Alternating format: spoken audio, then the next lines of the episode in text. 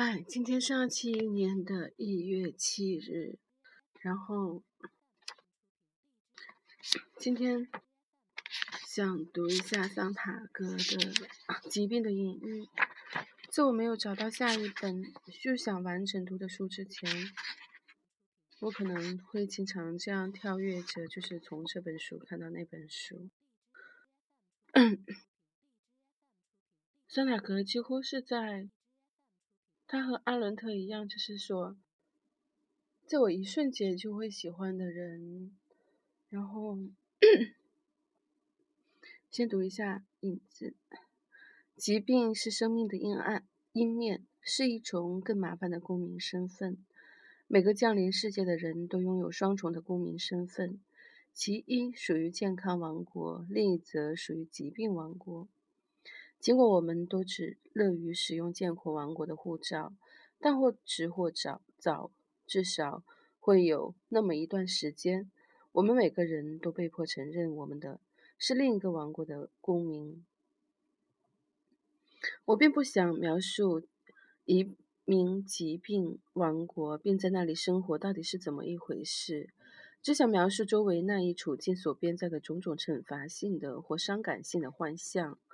不是描绘这一王国的实际的地理状况，而是描绘有关国家的特征的种种成见。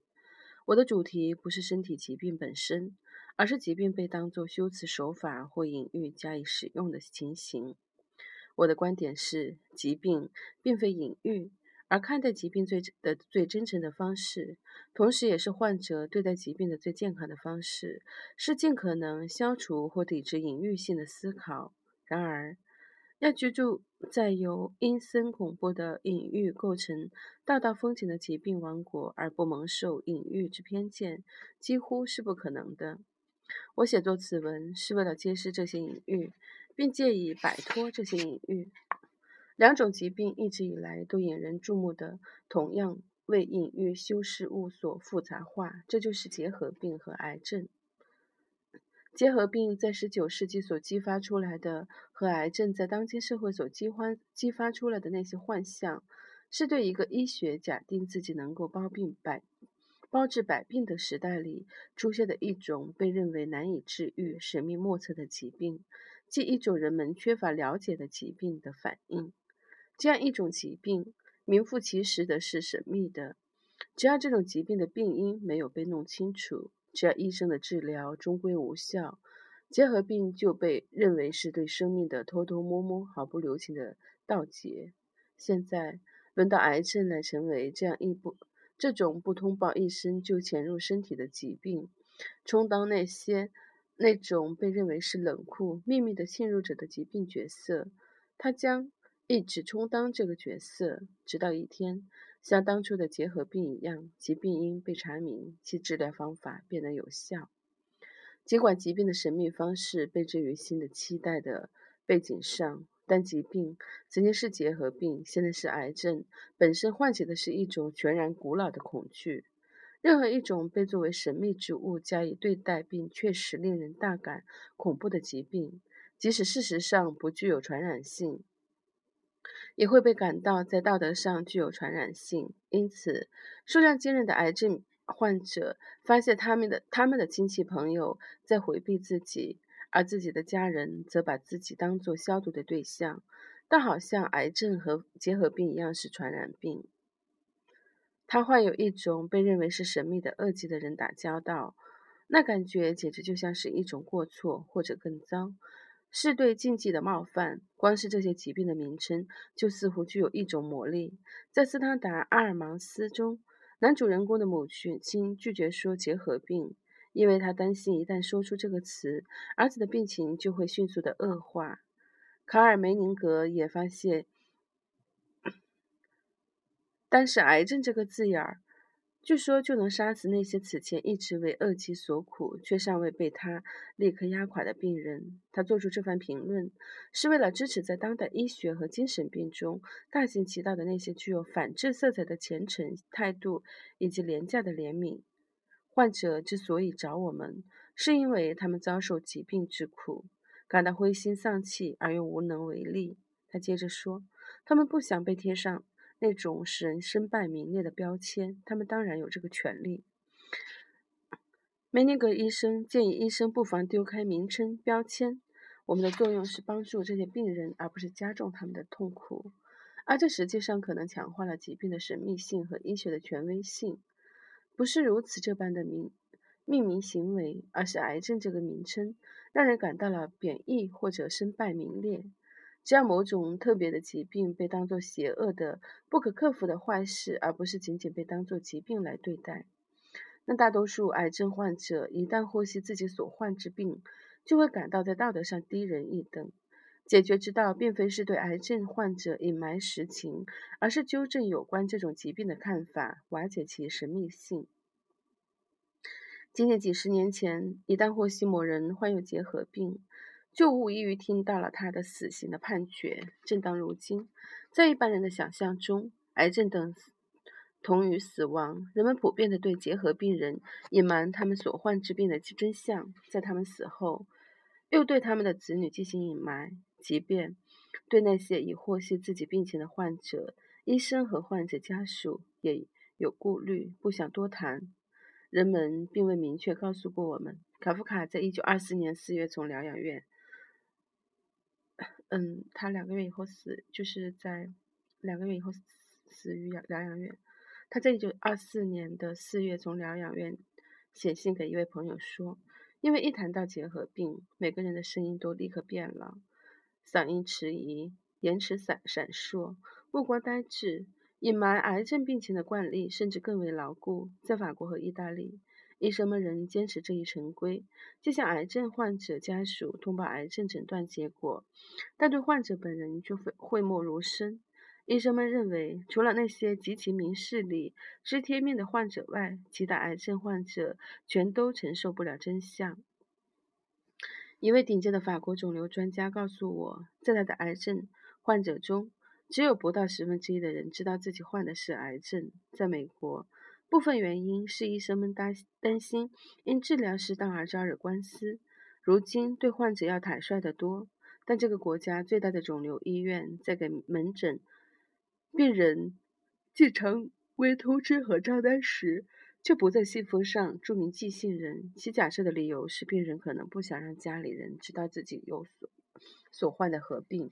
因为一旦患上癌症，就可能被当作一张一桩丑事，会危及患者的性爱生活、他的晋升机会，甚至他的工作。所以，知道自己患有癌病的人，对自己所患之病，即使不是三缄其口，也往往表现得极为谨慎。一九六六年通过的联邦法案《知情权法案》将癌症治疗作为不得公之于众的事例列入排除条款，因为这些事项一旦公之于众，就可能无端侵犯个人隐私。癌症癌症是该条款提到的唯一一种疾病。对癌症患者撒谎，以及癌症患者自己撒谎，所有这些都证明，在发达工业社会里，人们多么难以正视死亡。既然死亡现在成为一个毫无意义、令人反感的事件，那么被普普遍认为是死亡同义词的那种疾病，当然就被当作某种需要加以遮掩的东西。对癌症患者隐瞒其所患之病的性质的政策，反映出这一信条：即最好不要让将死之人知道他们将死的消息。所谓好死，就是猝死。要是死亡是发生在我们处于无意识状态或者睡眠状态时，那就最好不过。然而，当代对死亡的拒斥，并不能解释人们撒谎的程度，亦不能解释人们为何希望他人对自己撒谎。不仅因为疾病，疾病是被认为是死刑判决，还因为它就这个词原初的意义而言，令人感到厌恶。对感官而言，它显得不祥、可恶、令人反感。心脏病意味着身体机能的衰退、紊乱和丧失，它不会让人感到不好意思。它与当初围绕结核病患者，并至今仍围绕癌症患者的那种禁忌无关。从加之于结核病和癌症之上的这些隐隐喻，可以看出一类特别能引起共鸣的、令人恐惧的隐喻的实施过程。在结核病和癌症的历史的大部分时间里，对他们的隐喻性使用是交叉和重叠的。据牛津英语词典，一词最早被当作“肺结核”同义词使用的时间，可追溯到一三九八年。特里维萨的约翰说：“当气血亏损时，随之而来的便是肺痨和衰弱。”不过，对癌症的前现代理解也引发了消耗这一概念。牛津英语词典收录了癌症的早期修辞性定义，即任何缓慢的、悄悄的侵蚀、损伤、腐蚀和消耗身体的疾病。托马斯·佩内在一五二八年写道。瘤子是进入吞身体各部分的阴郁的脓肿。癌症最早的描述性定义把癌症说成了瘤子、疙瘩或者肿块，是对癌症的命名来自希腊语的 cancer 和拉丁语的 cancer，其意都是 crab 蟹。据盖伦说，灵感来自肿瘤暴露在外的。肿大血流和蟹转枯逝，而不像许多人所认为的那样，是因为转移性疾病的活动状态类似与蟹的爬行或移动。但词源学显示，结核病也曾一度被视为一种不正常的突起。结核病这个词来自拉丁语的 tuberculum，为 tuber bump。swelling 的小词，意思是指病态的肿胀、肿块、凸起或瘤子。于19世纪50年代创立细胞病理学的鲁道夫·菲尔绍认为结核是瘤子，因而从古代末期一直到不久的以前，结核病从类型上说就是癌症。像结核病一样，癌症也被描述为身体。被消耗的过程，直到细胞病理学创立后，才出现关于这两种疾病的现代意义。只有借助显微镜，才可能掌握癌症的区别性的特征，知道它是一种细胞活动，并不一定显现为外部或者明显的肿块。在十九世纪中期以前，白血病一直也未被视作为癌症，直到18。八二年之后，季结核病被发现是一种细菌感染之后，才可能把癌症从细结核病区分开来。医学思维的这些进展，使有关这两种疾病的那些主要的隐喻真正的区别开来，大部分还形成了对照。至此，有关癌症的现代幻象才得以开始形成。在二十世纪二十年代时。这一有关癌症的幻象，陆续呈现了当初为结核病幻象所戏剧化了的大部分问题，但看待这两种疾病及其症状的方式却非常的不同，差不多是对立的。